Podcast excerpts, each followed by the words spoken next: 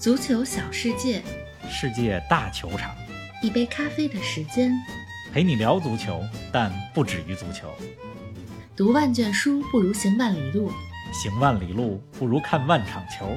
二零二四，我们继续一起看球、聊球、追球。大年初五，龙年第一期足球咖啡馆来了。欧冠淘汰赛打响，皇马、曼城客场取胜。在欧冠的舞台，想要爆冷越来越难了吗？亚洲杯落幕，卡塔尔卫冕成功。亚洲二三流球队的集体爆发，对中国足球意味着什么？科特迪瓦捧起非洲杯，福将凯西再显神威。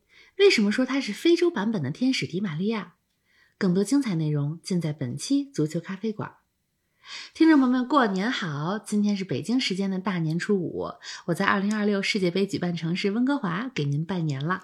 听众朋友们，过年好！嗯在这个大年初五迎财神的日子，好日子啊我在双奥之城北京给您拜年了。是的，而且大年初五，二月十四号也是情人节。没错我，今天呢早上看到这么一句话，嗯我觉得特别好，嗯叫做什么呢？有钱花，有人爱。哎，放在这么一个日子来说这个话真的特别吉利。新年的祝福语啊，我过节期间也收到了不少啊，也发了不少。嗯收到的这些祝福语呢，其实是对我语文能力的一个考验。我看好多字儿我都不认识，不认识啊。我给真的不认识。我呢也给朋友拜年，其实都是用的非常简单、非常直接的拜年，嗯就过年好，新年好运，是吧？新春愉快等等，咱也不用那么复杂。祝所有足球咖啡馆的听友们龙年好运。龙年吉祥，因为我发现啊，嗯这个运气，运气真的太重要。没错，就越成长，越觉得运气和努力同样重要。嗯当然，一切的运气都建立在努力和能力的基础上，是的，是吧？说到足球呢，在足球场上也是这样，有些球员他他就是福将。哎，咱们一会儿说一比如说前几天看 非洲杯，然后非洲杯的决赛，哥特迪瓦战胜了尼日利亚，凯西打进了关键的扳平球。这凯西这名球员之前在 AC 米兰的时候，在巴塞罗那的时候，包括现在在科特迪瓦国家队，这总是关键场次、大场面、夺冠的时刻、决定冠军的时刻能进球。是的，所以我觉得他有点像阿根廷的天使迪玛利亚。你看迪玛利亚 在美洲杯、在奥运会、在世界杯决赛当中都有进球，所以你有的时候你不得不相信有些球员他是福将。所以我觉得今天这期节目啊，咱们大过年的说说福将是吧？说说有福气的事儿，说说挺好运，是的。哎，哎，看你分享的照片啊，庙会人可够多的，怎么样？北京这年味儿挺浓的吧？真的是挺浓。我们呢是大年初一去了龙潭庙会，嗯，这龙潭庙会啊，人真的是里三层外三层肯。定的。但是呢，特别有过年的气氛。我们是全家呢一块儿去的。我媳妇儿呢是属于就多少年没在中国过过年了，然后我爸呢就说说，哎，送这个儿媳妇儿几个套圈儿哈，咱们去那个庙会套套圈儿，玩玩咱们小时候玩的那个套圈结果到了那儿发现什么呢？人里三层外三层，连那圈都。看不见，根本看不见。你说小孩还能玩里脊，咱就别跟着凑热闹了。嗯，我觉得呢，看龙潭庙会是吧，逛一逛，同时呢沾沾人气儿。疫情几年之后是吧，又回归到了这种过年的时候热闹的气氛，这就挺好。套不套圈儿不重要。嗯，上期节目呢，咱们说吃饺子的事儿是吧？您家过年是什么饺子？你看切尔西吃上饺子了吧？足总杯赢了维拉，联赛赢了水晶宫，嗯，吃上饺子了。希望呢，各位甭管过年是吃饺子还是吃什么当地特色的食品，都吃好了，吃饱了啊，吃爽了。没错。那么这个过年呢，今年就是稍微有点缺憾，主要还是因为这个玲子没在北京。啊因为每年你要在北京的话呢，还能打打麻将麻将。是，对，这大年初五了，这麻将还没打上。嗯我觉得这个原因你要负主要责任。回去补上，回去补上。哎，从上期节目到现在啊，世界足坛可发生了不少事儿啊！你不先给我们说说那事儿啊？哪个事儿啊？事儿太多了。我跟你说，这过去一周啊，世界足坛发生了各种各样的事儿。嗯亚洲杯冠军产生了卡塔尔，非洲杯冠军产生了，刚才咱们说了科特迪瓦，欧冠的淘汰赛是吧？在情人节北京时间的凌晨也开始了。是啊皇马和曼城今天客场都赢了球，赢了莱比锡，赢了哥本哈根，是吧？五大联赛也上演了很多焦点战。嗯上周末的勒沃库森三比零完胜拜仁，是吧？皇马战胜赫罗纳，这都是榜首大战。而且你看，不光切尔西吃上饺子，曼联似乎也走上正轨了，英超联赛三连是那么胜。回事儿。就你说这么多事儿，你你让我说哪个事儿、啊？哎呀，就是微博呀，网上铺天盖地的这个事儿啊，那事儿啊，行，那事儿我知道你说的是什么事儿了。梅西香港事件是吧？嗯，这事儿呢，我收到很多大家的留言，包括足球咖啡馆播客的后台，都想说一说。嗯还有一些球迷说，你说你们怎么不敢说？是吧？是不是因为什么原因？我们不是吧懂是不是因为梅西的团队和你们有什么关系，所以你们不说这个事儿？其实真不是这样，而是我已经在上周四过年之前说了这个大家如果看我们的视频号，看逢球必侃足球咖啡馆，在小红书啊、微博呀、呃、抖音啊各个平台的号，您看到我已经说了观点。我是真的看不懂，就是梅西这件事儿，如果您让我说观点，就是三个字儿，看不懂。嗯，我也给大家介绍了，是吧？我是学国际关系专业的，是啊读了四年的国际关系这个专业科班出身。我看球看了三十多年，是吧？而且我职业生涯当中的大部分职业经历都和国际交流，是吧？有一定的关系。嗯，但是即使是这样，梅西这件事情我真的看不懂，我看不懂梅西为什么没有和球迷互动，我看不懂，是吧？这件事儿为什么演变成现在的这个样子？我看不懂为什么他远远超越了。足球本身，所以你说让我说这个事儿，就是我我还是再重复了一下刚才呃提到的小视频里面的观点，就是看不懂。我觉得在看不懂、不掌握全部信息，就说林哥瞎说了咱俩掌握的信息，对，不瞎说了，咱们咱俩加起来是吧？结合各种朋友们跟我们说这个事儿，问我们这事儿还有的朋友给我们，那还有朋友给我们提供观点、提供信息，就即使这些加起来，我觉得对这事儿了解，咱不说百分之一百，百分之五十、百分之三十可能都不错，说在这种情况下妄加评论，我觉得都是对一部分人甚至是大部分人感情的伤害。是的，对吧？包括球迷，包括非球迷，就这件事儿已经超越了足球本身。嗯就我们就是看不懂，看不懂也是一种观点，是的，对吧？咱还是回到聊聊看了的说足球吧。问问你这一周过去看球了吗？这一周啊，那得从上周咱们录节目，你看上周二、周三算起，嗯到现在呢是这周是北京时间周三，咱们录节目八天的时间。说实话，坐在那儿从头到尾完整看了一场比赛的，看而且是看直播的，我就看了一场球，嗯，只看了一场球，就是亚洲杯的决赛，是啊，卡塔尔三比一战胜约旦的比赛。而且那天比赛之前呢，我和我们家这个老爷子还打了一个赌，嗯，是吧？我爸说呢，说这个赌一百块钱，这个 他说呢，如果卡塔尔 在九十分钟之内赢球，他赢。我说卡塔尔会赢，但是会通过加时赛和点球大战，是吧？结果呢，他赢了，嗯，我呢输了，呃我也挺高兴，这个让家里老人高兴高兴，是啊对吧？挺挺好，挺好。那这个比赛呢也特别有意思。卡塔尔的十一号队员阿菲夫嗯啊，我相信只要看过小组赛国足对卡塔尔那场比赛，大家一定对深刻。阿菲夫嗯印象深刻。对，替补上场之后送出了那个世界波的助攻，对中国队的比赛。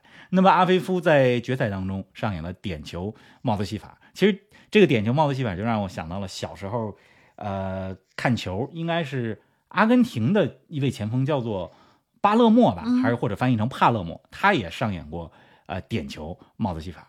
那么阿菲夫不仅上演点球帽子戏法，而且更让人印象深刻的是，进了点球之后，直接拿这个那是扑克牌还是一个什么样的卡片出来变魔术，开始变魔术了。是啊哎，这个庆祝挺有意思，我觉得这个庆祝会让呃世界各地的球迷记住这场亚洲杯的决赛。没错啊，那么亚洲队决赛呢？其实我想说的是什么呢？就这两个对手，一个是卡塔尔，一个是约旦。我相信这届亚洲杯之前，大家怎么也不会想到卡塔尔和约旦这两个，嗯这两个球队在决赛当中相遇。是的，对吧？因为都不是夺冠热门。卡塔尔是亚足联参加卡塔尔世界杯二零二二世界杯所有的球队里边唯一没有赢球的，而约旦呢，从来没有进过世界杯，没错亚洲杯也没有走到过这么远。那这两个队进入到了决赛，而且你从另外一个角度来看，卡塔尔和约旦的人口加起来，就这两个国家人口加起来不到一千四百万，嗯，是日本的十分之一，是中国的一百分之一。确实啊，就这两支 球队出现在了亚洲杯决赛赛场上，嗯，真的是很出乎意料。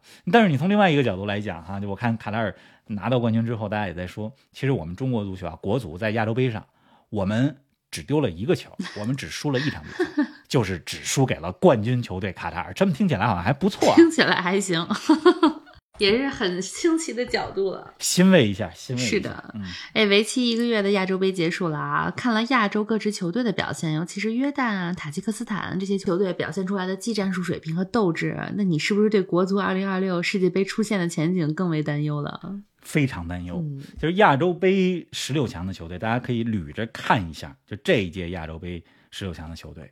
刚才你提到的约旦，这是进了决赛；嗯，塔吉克斯坦这是进了八强，然后还有没有进八强的球队，但是进了十六强，比如像巴勒斯坦，比如说在小组赛当中表现非常出色的伊拉克，嗯，是吧？你放眼望去，亚洲杯十六强的球队，我们国足对谁都没有十足的把握，说我一定能赢球。还真是。那十六强的球队当中，没错，几个月之前十一月的时候，我们赢过泰国队，但是泰国队我们再跟他打一场，马上今年六月又有对泰国队比赛，这场比赛会决定着我们是不是能够从世界杯预选赛的三十六强赛进入到十八强赛，就再跟泰国打一场，我们也不能说我们有十足的把握，即使在主场能够拿下。嗯，就这一届亚洲杯看完了之后呢，就我会觉得啊，就亚洲第一梯队的水平其实是没有太多提升的，不光是因为说日本、韩国、伊朗、沙特这都没进决赛，是吧？有的离决赛还挺远，是不是说这几支球队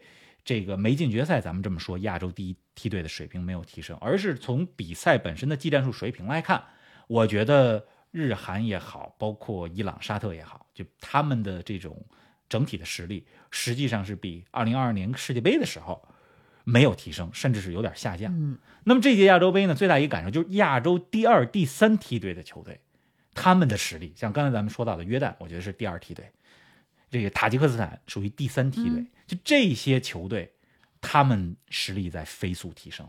而之前咱们的节目里边也反复说过，我们的对手包括2026年，你现在在温哥华，2026年在温哥华举办，嗯，对吧？温哥华是举办城市之一，就是那届世界杯亚洲有八点五个名额，就我们这八点五个名额的直接竞争对手，之前咱们说过多少次，不是日韩、沙特、伊朗，而是约旦这这样的球队。是吧？可能塔吉克斯坦都够不上呃亚洲的二流水平，它只能是三流水平，但是我们还是踢不过。就是我们的对手眼前的就是新加坡和泰国嘛，嗯三、月新加坡两场啊，六月泰国是的，还是那句话，十八强赛就是我们的世界杯。嗯。您正在收听的是足球咖啡馆，一杯咖啡的时间陪你聊足球，但不止于足球。如果您喜欢我们的节目，欢迎订阅、点赞、评论、转发分享，这就是对我们莫大的支持。从世界杯到欧洲杯，从五大联赛到美职联，我们始终在现场。在各大社交媒体关注“足球咖啡馆”视频号，和我们一起沉浸式体验足球现场。想要和主播一起聊球吗？微博搜索“足球咖啡馆”，点击博主精选，订阅 V 加会员，自动进入聊球群，尽享专属福利。二零二四，我们一起看球、聊球、追球。哎，亚洲杯夺冠的是东道主啊，卡塔尔；而非洲杯夺冠的也是东道主。非洲杯决赛，科特迪瓦二比一战胜了尼日利亚，历史上第三次捧起非洲杯冠军。哎呀，那个场面真的是非常的激动人心啊！你看到科迪瓦现役的这些球员，包括凯西，包括多蒙德的前锋阿莱，是吧？和这个曾经的科迪瓦的足坛的一哥呃名宿德罗巴在一块庆祝，嗯那个场面真的是太火爆了，而且是主场作战，主场夺冠。这届非洲杯特别有意思的一点就是，科特迪瓦这支球队，之前咱们在节目里边也说过，嗯小组赛小组赛当中输了两场球，呃，零比一输给尼日利亚，零比四输给了在非洲名不见经传的球队赤道几内亚，嗯然后只有三分，排名小组第三。这个、呃他们是在 A 组啊，这心呢就一直悬着，说这个 B、C、D、E、F 组打完之后，我们能不能成为成绩最好的四个小组第三？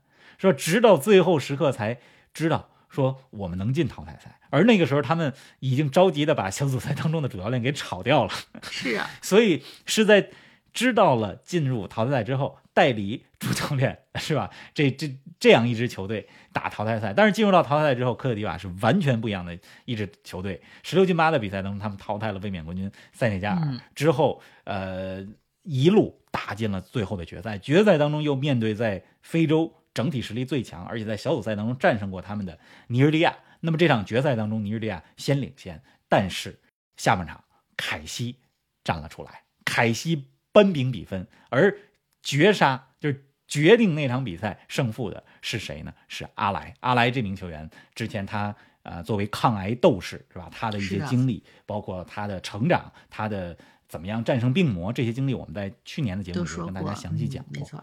哎，所以就是这个这些故事，再加上主场夺冠，各种原因结合在一起，就科特迪瓦夺得非洲杯，真的是这个剧情、这个剧本，你怎么想非常。精彩而丰满。嗯，对，但是这今天大过年的，咱们这落脚点呢，还是凯西，必须得说 凯西，他是福将啊。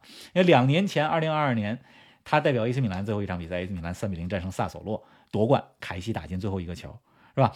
去年巴萨战胜皇马二比一那场比赛，去年春天是吧，也是凯西绝杀。虽然那场球之后不是说巴萨就夺冠了，但是那场球基本上奠定了巴萨的冠军。那场球完了之后，咱们还说过一期节目，巴塞罗那请像冠军一样庆祝吧。是啊，嗯那凯西现在在沙特踢球，那么虽然不在欧洲足坛了，但是他的这个福将福气是吧，带到了国家队嗯科迪瓦这支球队的身上。你说凯西同志啊，龙年能不能借我们点运气啊？真的是啊，哎，相比于亚洲杯啊，大家对非洲杯的关注程度其实相对较小。那这届非洲杯除了科特迪瓦夺冠之外，还有什么值得拿来说说的亮点吗？这一届非洲杯的八强啊，就是和上一届非洲杯的八强嗯完全不同。我觉得这个在世界大赛当中，因为非洲杯也算是洲际大赛，对啊是非常罕见的。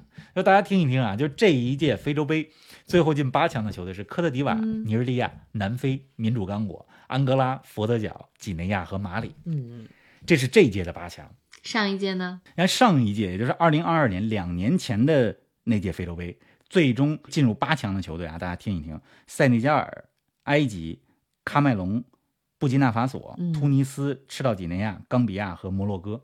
就是你你这么两个对比，就是今年的八强和两年前的八强不带重样的，，谁对，谁也不挨着谁。就这个在洲际大赛当中是很罕见的。是啊大家要感兴趣的话，可以把刚才我们说到的十六 支球队，您查查在地图上都是哪儿，是吧？学学地理，学学地理，哎，挺也挺有意思的。而且这些国家有大国，有小国。哎，我看前几期啊，我我聊到赤道几内亚的时候，嗯因为当时咱们说赤道几内亚四比零战胜科迪瓦小组赛当中，咱们有一位听友在小宇宙上给咱们留言，嗯说他还去过科赤道几内亚，而且在赤道几内亚还看过看过球。非常小众了。哎，我觉得特别有意思。咱们的听友真的是遍布天下，经历丰富。嗯，那总之呢，就是非洲杯八强这一届和上一届完全不一样，这也再次说明了，就淘汰赛这种赛制，就它的偶然性太强了。是的，就你说世界杯，你小组赛你再怎么分组，它最后它本质上是一个杯赛，是一个淘汰赛。嗯你说你欧冠，你在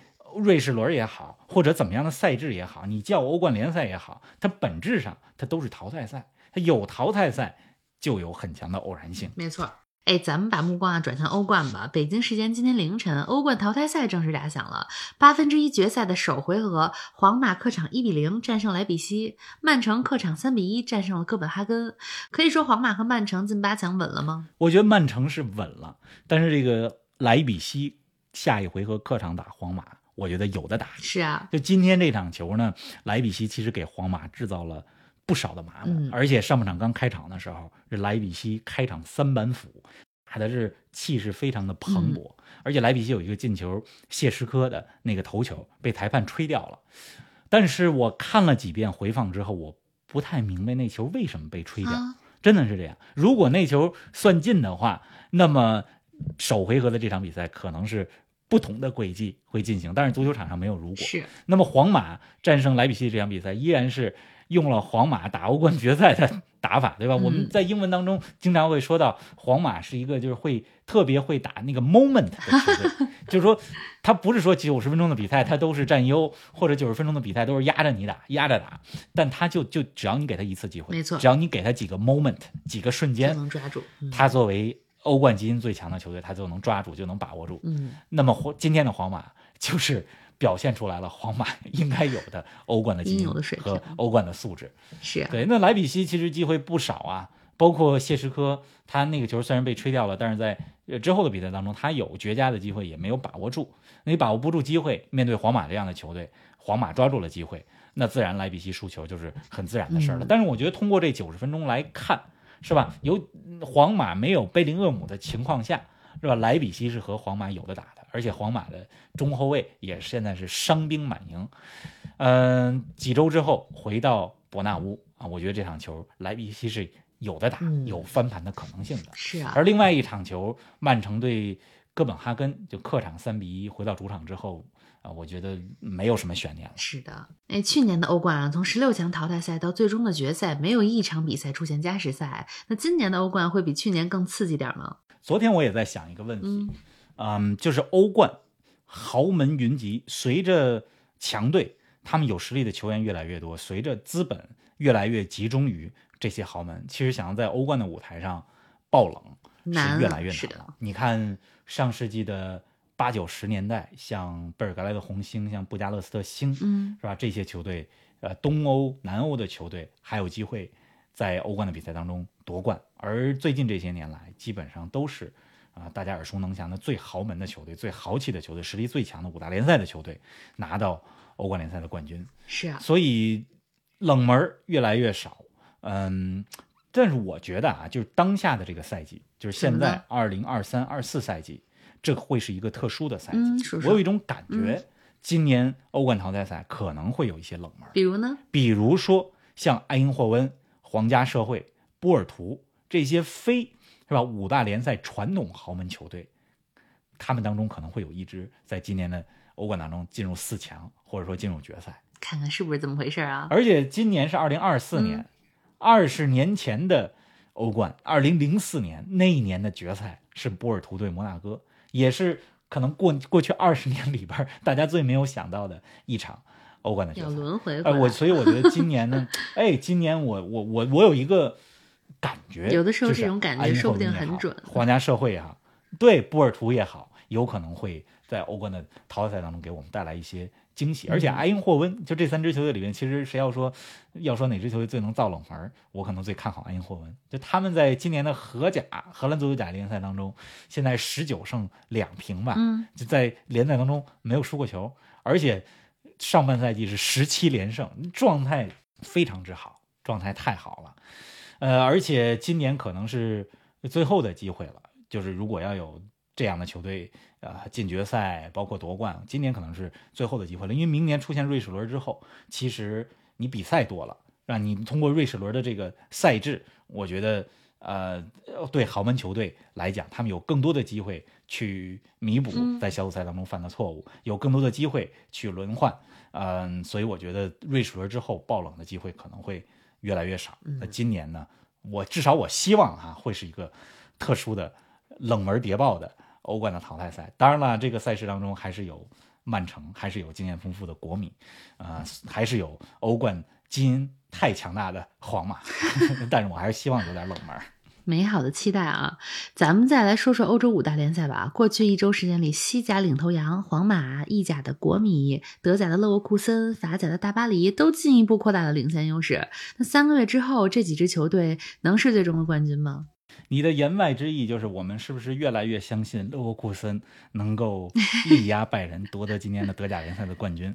啊，事实证明呢，大家对勒沃库森的信心是越来越强。是啊尤其上个周末对拜仁的这场三比零看完了之后，嗯、我知道大家对勒沃库森这支球队，无论之前是怎么关注，但是这场三比零完了之后，很多球迷跟我聊，就觉得是刮目相看，很多人也都相信。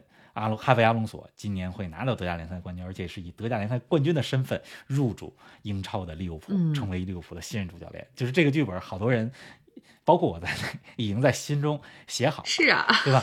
那么，如果说拜仁 还能够像去年一样，在最终力挽狂澜，呃，夺冠对手像去年多特蒙德一一样，最后时刻掉链子的话，那那那可能冠军。大家会说宿命也好，或者呃各种各样的原因也好，是不是还是会拜仁呢？但是今年我愿意赌勒沃库森，我愿意相信哈维朗送的球队能够把这样的势头其实也还是都有可能，只是我们更希望是这样。我希望德甲换一个冠军，嗯就不是说我不爱拜仁，或者说我多不喜欢拜仁这支球队，而是需要一点新鲜感。这样的新鲜感。是的，对嗯看完了勒沃库森和拜仁的这场球之后，我第一感受就是勒沃库森两个边路太强大了。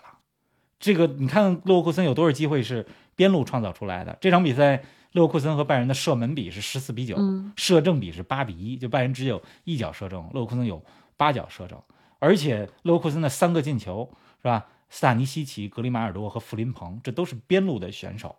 嗯，勒沃库森这支球队，阿隆索已经把他们调教的就是四个字儿：两翼齐飞。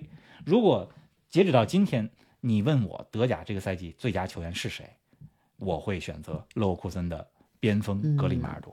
勒沃库森的前景很值得期待啊！今天是大年初五，你过年的系列活动进行到几成了？